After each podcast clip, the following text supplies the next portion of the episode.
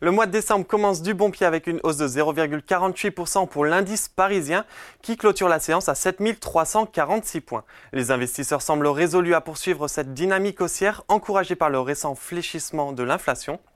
Parmi les valeurs en haut sur le CAC 40, l'indice est porté par Worldline qui prend 5,87%. Selon Bloomberg, Crédit Agricole envisagerait de prendre une participation dans la fintech française pour soutenir le groupe qui fait face à des difficultés dues à la détérioration de la conjoncture économique. Dans la foulée, Alstom retrouve des couleurs après 6 séances en territoire négatif. Le titre enregistre une hausse de 3,87%. Puis juste derrière, on va retrouver Unibail Rodamco Westfield et Edenred. En revanche, Société Générale et Lanterne Rouge avec une baisse de 0,76%.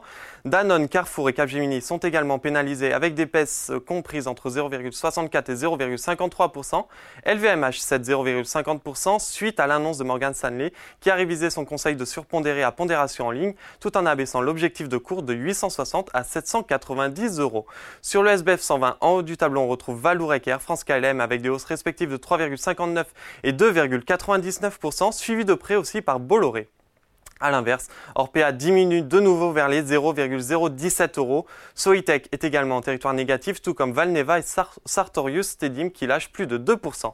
Et enfin, pour terminer, à la clôture parisienne, Wall Street est hésitant après les propos de Powell qui juge prématuré d'évoquer une baisse de taux. Les indices sont mitigés à nouveau. Le Dow Jones prend 0,22% et le Nasdaq cède 0,10%.